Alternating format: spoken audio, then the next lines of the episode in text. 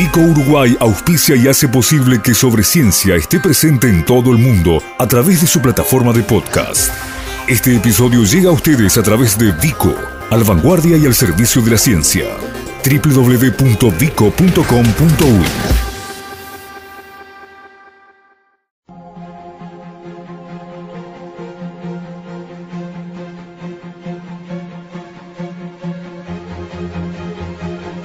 8M Ciencia.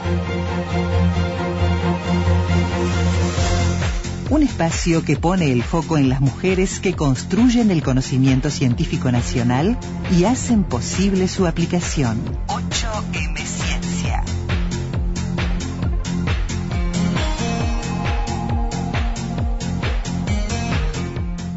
Dentro del ciclo de entrevistas vinculadas al espacio 8M Ciencia, ustedes ya saben que ha retomado en una segunda tanda dedicada a conversar con investigadoras, con científicas radicadas en nuestra capital y vinculadas a diversos ámbitos académicos. Hoy nos vamos a detener en alguien que, de alguna manera, como dicen al norte, en la, en la frontera, doble chapa, ¿no? Perteneciente, por un lado, a Facultad de Medicina, donde es docente de grado 3, y también investigadora del Instituto Pasteur de Montevideo. Estamos hablando de la doctora en eh, Florencia Irigoyen. ¿Cómo estás, Florencia? Buen día. Buen día, Gustavo, a ti y a la audiencia. Muchas gracias por estos minutos. Eh, en Facultad de Medicina integrás el Departamento de Histología y Embriología, ¿correcto? Exactamente. Está bien. Y, y, a ver, y dentro de tanto de facultad como dentro del Pasteur, eh, has venido desarrollándote profundamente en áreas vinculadas, bueno, a biología molecular, a microbiología, que son áreas que, si yo no entiendo mal, están teniendo un desarrollo muy intenso en, en nuestro país en los últimos años. Eh, sí, sí, este, hay una gran tradición en el país este, en lo que es bioquímica, también este, biología molecular y bueno y, y, biología celular que es lo que estoy trabajando más activamente en este momento. Este es un área que viene desarrollándose y que tiene que desarrollarse bastante más todavía. Está bien. Porque en definitiva eh, a ver a nivel global en este momento los grandes avances se están dando en este campo dentro de otros pero pero eh, acá hay un énfasis muy fuerte. Sí sí totalmente. Eh, la biología molecular revolucionó este, desde hace muchos años una cantidad de ámbitos y, y bueno, y está llegando ya hoy, lo vemos eh, aplicado a una cantidad de, de métodos aplicados en medicina, en la industria, o sea que sí, totalmente es un área que se desarrolla mucho y, y también, digamos, está empezando a desarrollarse en Uruguay más allá de lo que es estrictamente académico, ¿verdad? Claro, está bien. Eh, a ver, eh, hablamos de un área que requiere no solo de eh, la capacitación, bueno, de ustedes, de, de, los investigadores, sino también forzosamente requiere de inversiones en equipamiento, ¿no? De, de tecnología, porque estamos hablando, bueno, de, de un grado de, definición, a ver si se me permite un término mundano, algo tan pequeño que es imposible trabajar sin técnicas de punta.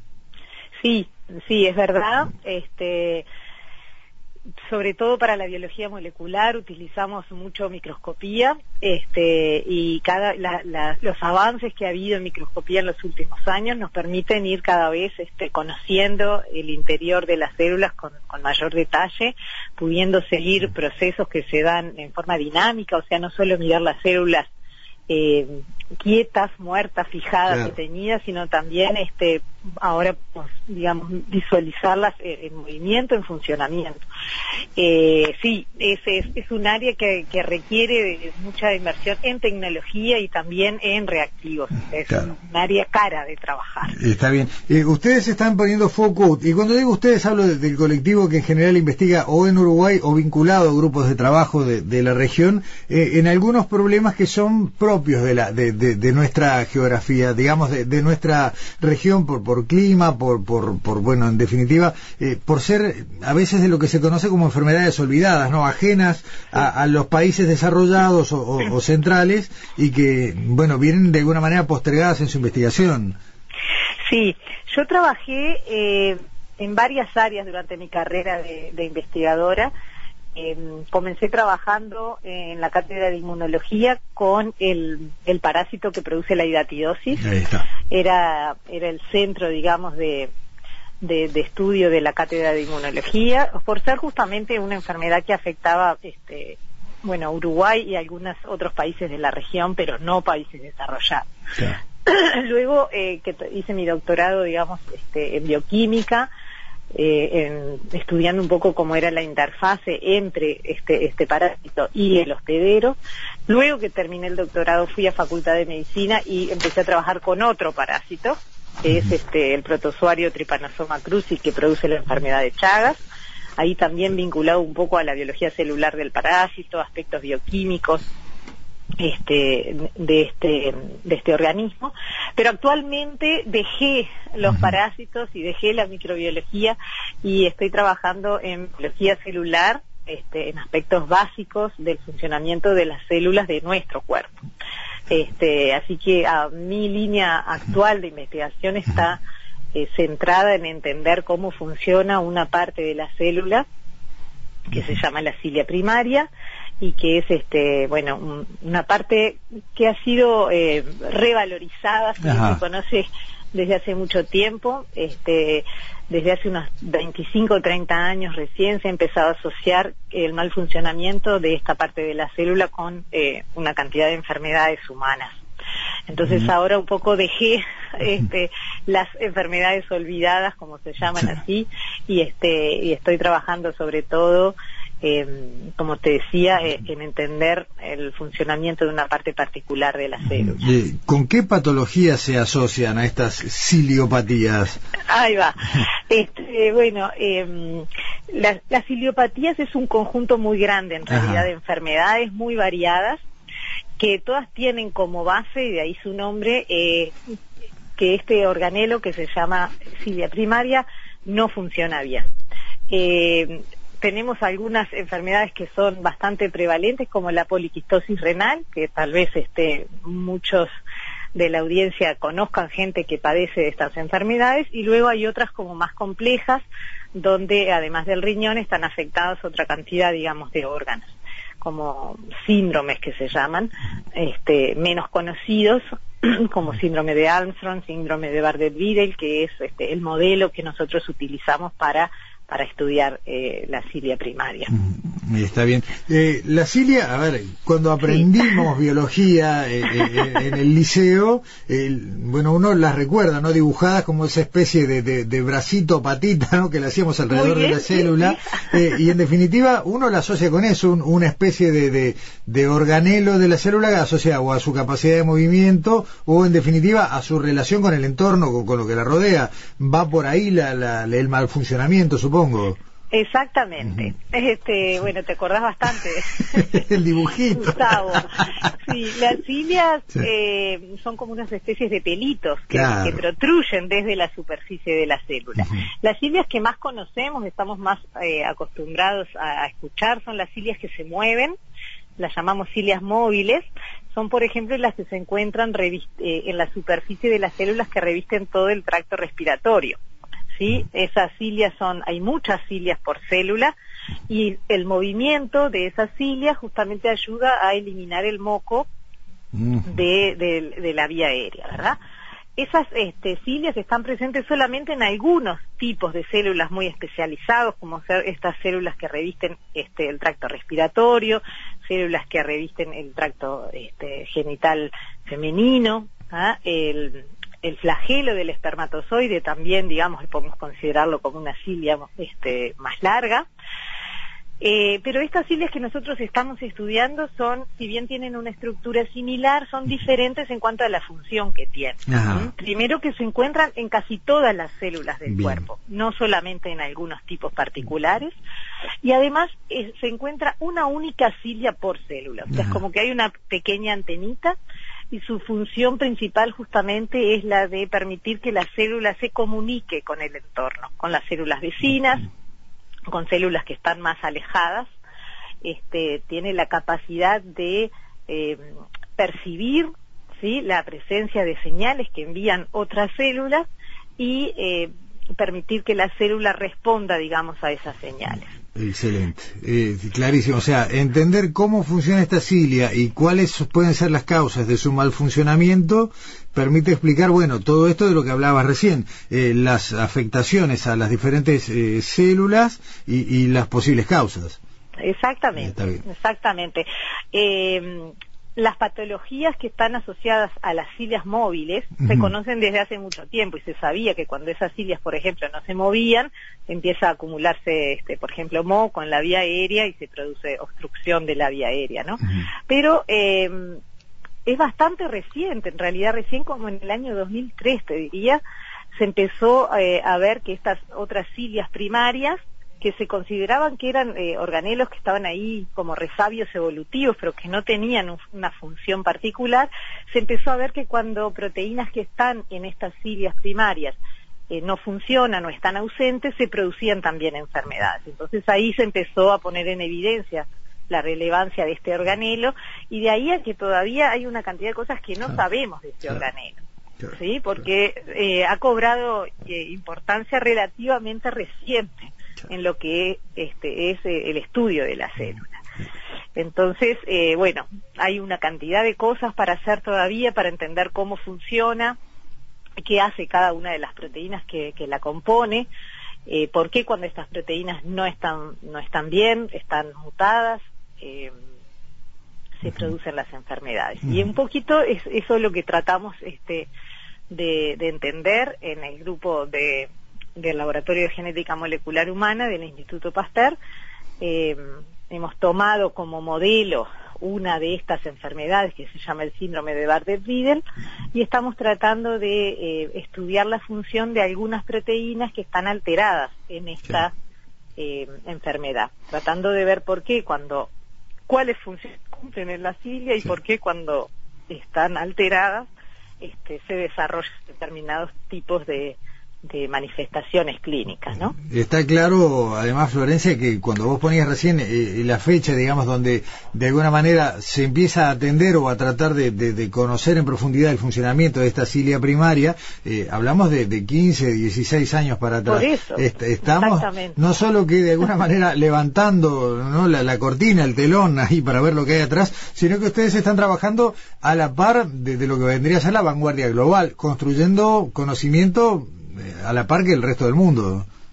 Y bueno, eso intentamos. es bastante difícil eso.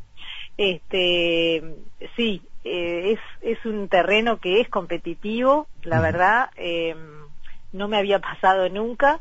Eh, cuando trabajaba en hidatiosis o en tripanosoma cruzi, bueno, eh, la situación era distinta, no, no hay, si bien hay muchos grupos obviamente trabajando, no, no era tan competitivo, ahora estamos realmente en un área que es competitivo y eso, bueno, es un esfuerzo extra este, desde Uruguay tratar de, bueno, de poder eh, aportar eh, a tiempo, porque tú sabes que nosotros cuando tenemos este resultados, cuando tenemos una historia completa, eh, lo publicamos en revistas este, científicas para que eso sea conocido por la comunidad, pero obviamente si lo que nosotros estudiamos es reportado por alguien más antes que nosotros, entonces ya eh, no tenemos posibilidad, digamos, de, publicarlo porque solo se publican cosas originales. Entonces sí, muchas veces es un poquito una lucha ahí este, contra el tiempo. llegar primero, pero llegar bien. Exactamente, siempre llegar bien es lo más importante. Este, y bueno, también tratar de, llegar primero. Eh, ni más ni Florencia, ¿cómo, ¿cómo se traslada este, este conocimiento, esta experiencia a, los salones? ¿no? Porque en definitiva eh, no es fácil de alguna manera incorporar a, la hora de dictar conocimientos, de, impartir en facultad, eh, lo que puede ser un conocimiento de punta, algo con, lo que están trabajando. ¿Hay una transmisión, hay avidez, hay, hay digamos, un aprovechamiento de este tipo de trabajos en, a la hora de, volcarlo en facultad? Bueno, eh, yo trato de hacerlo. este, me parece que, es un plus eh, que tenemos los docentes que hacemos investigación, eh, poder transmitir a los chiquilines información que está más allá de los libros, no repetir simplemente lo que dice los libros, sino abrir la cancha, contarles sobre cosas nuevas que se están haciendo, a mí me gusta mucho tratar de entusiasmarlos porque realmente eh, hay cosas que se están descubriendo, hay metodologías que se están usando que realmente son increíbles y me gusta como transmitirles este, esa esa incredulidad y esa maravilla, digamos, que, que siento cuando cuando estudio y cuando veo las cosas este, que se están haciendo, eh, me parece que sí, que tenemos que tratar de hacerlo. Eh, hay veces que no es tan fácil porque, por lo menos, yo doy clase en los primeros años de, de la carrera de doctor en medicina.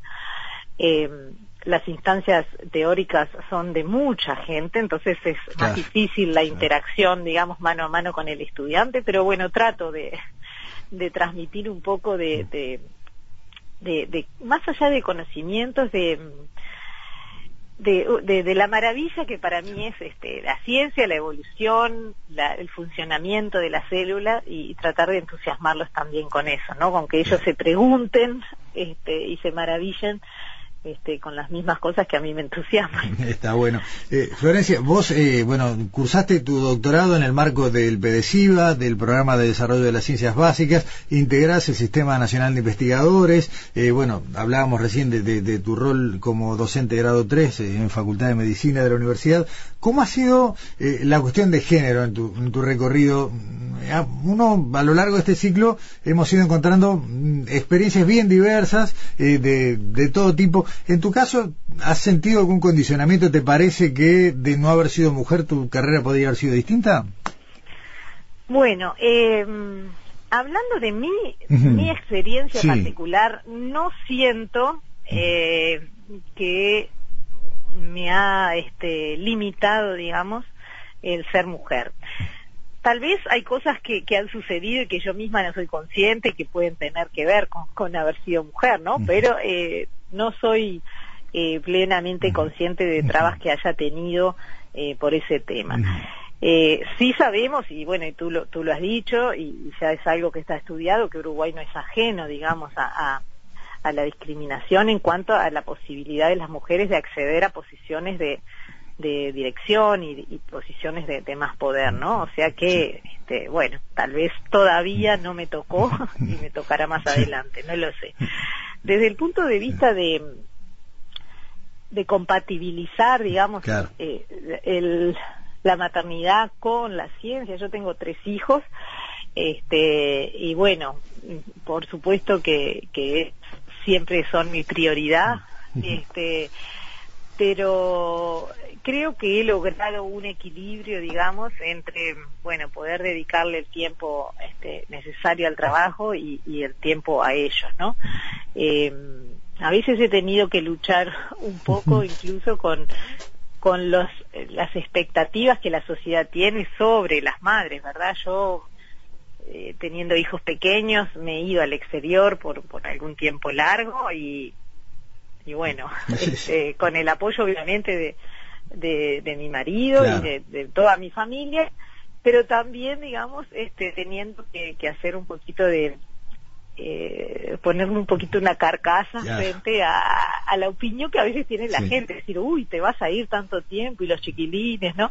Este, cosas que tal vez si se va el papá, no, se ven de la No le dicen, no, no se dicen, pero bueno, este, creo que, que he llegado a un equilibrio que, que me satisface este, y sí, digamos, una cosa que noto en, esa, en ese intentar compatibilizar las dos cosas, es que las mujeres nos encargamos de muchas cosas chiquitas de la casa.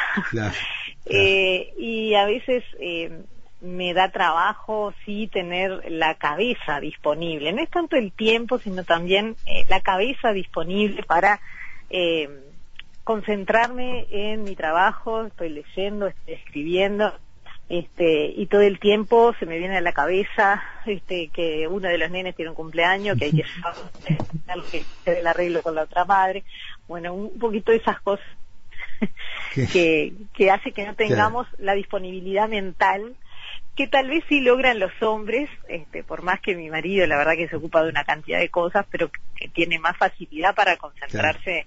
Si está en el trabajo, concentrarse en el trabajo. Si está acá, bueno.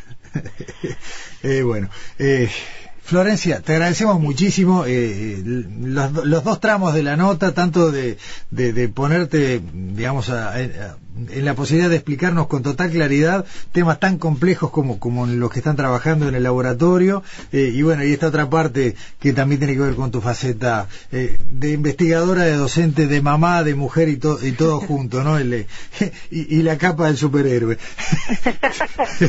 Florencia, y digo, muchísimas gracias. Bueno, gracias a ti, Gustavo. Hasta luego.